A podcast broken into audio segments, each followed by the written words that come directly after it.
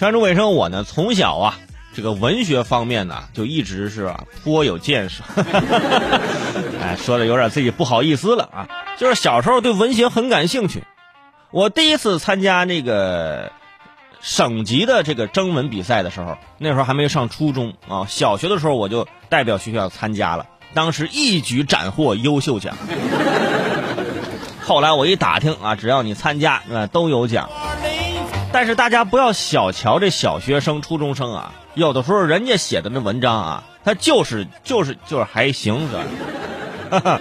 呃，像我身边也有一些呃，就是从小就发表文章，长大了之后哇，现在也非常不错啊，在我们老家的商城现在做销售啊。那小时候的那种那种才华呢，呃，你也不知道是为什么，就是感觉是比现在有才啊。那时候写一些文章也有一些灵气。我那时候经常写的作文呢，被老师选为优秀作文，在其他班级啊，哎，就是互相传阅、诵读。哎，那时候火，那时候出名啊，那时候比现在出名啊。但是那时候我们发表那作文呢，顶多也就是在这作文书上啊来来发表一下。但是人家有些小朋友那不一样，人家直接在核心期刊上发表文章，哇，厉害了！那是是他厉害还是他爸妈厉害呢？且看我们现在给你分解分解，是吧？一月十五号啊，有媒体报道，核心期刊《银行家》在二零零六年曾发表一篇十岁学生的散文，作者是谁呢？作者就是《银行家》这核心期刊的主编王松奇的儿子王清石。嗯，十岁的时候啊，人家就发表散文了。呃，到二零一八年十月，他的儿子已经发表了几十篇文章了，在这个期刊上面。曾经有读者质疑。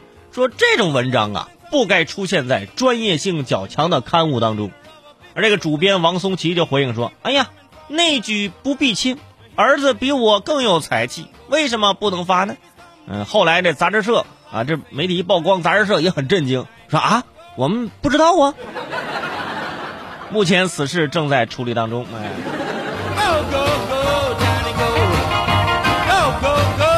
你看，杂志社表示很震惊。什么？我十五年没看杂志，竟然发生这种事儿？自己家的杂志自己都不看，哈，自己杂志社的书自己还震惊，哎，还是说很惊讶？什么啊？啊，竟然被发现了，是吧？我只能装成很惊讶的样子。而且你看，《银行家》这本杂志创刊时间是一九八四年，至今已经有三十六年了。这几年有多少家内容优质的杂志社纷纷倒闭，留下了这么一家？这口气谁咽得下呀？是不是？不过呢，我们也不能责怪小朋友不好，毕竟小朋友当时才十岁，啊，他也不知道父亲为什么老是拿走自己的作文本现在终于明白了，父爱如山呐，刀山火海的山呐，是不是？所以不容易呀，山崩地裂的山呢，啊，孩子估计也也想说，哎呀，就赶紧给我删了，是吧？二零零六年开始在核心期刊发表文章，那时候孩子十岁，这孩子大概是九六年出生，九五后啊，所以我们应该拿开这些人的这个因素呢来看作品，比如说啊，这孩子发表第一篇作品名为《四季之歌》，第一句是“小草绿了，迎春花开了，春天来了”，感叹号，然后第二段，春天是个欢笑着的小姑娘。她走过的地方充满欢乐，你看非常活泼，有稚嫩的感觉。但是你说这是散文，哪里散？五毒散啊！就这么篇文章可以发表在核心期刊《银行家》里头。你别说了，我现在回家我翻翻我小学四五年级作文，我觉得我我我可以发表在《柳叶刀》上面。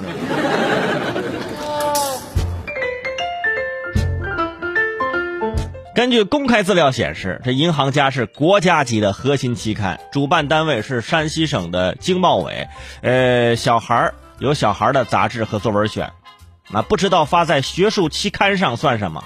而且这位主编在《银行家》杂志呢，特地开设了父子栏啊，就是父子级的那种专栏，刊发自己的书法和儿子王清石的文章。嗯，你看，杂志变自己家的了。刊发自己的书法啊，刊发儿子写的文章。但是你要这么说，妈妈不配拥有一席之地吗？爸爸也发了，儿子也发了，妈妈呢？是不是？要我说呀，必须把妈妈织的毛衣拍成图片秀出来。大家打开杂志，哇，这是谁家的全家福相册呀？这是，哎呀，这是温馨幸福。不过呢，人后来人主编也解释了，出来解释了，啊，大致意思是说，怎么着，不行吗？我秀个娃不行吗？啊，可谓是黄鼠狼夸儿香，刺猬夸儿光啊！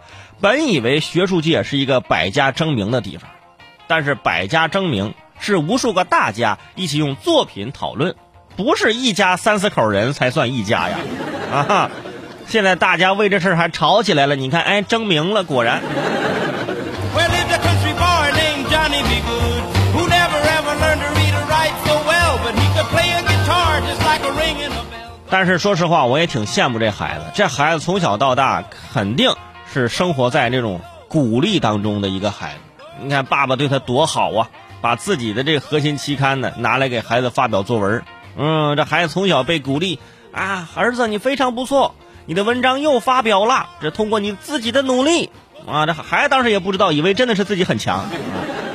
其实是因为他有一个 哈在核心期刊工作的爸爸。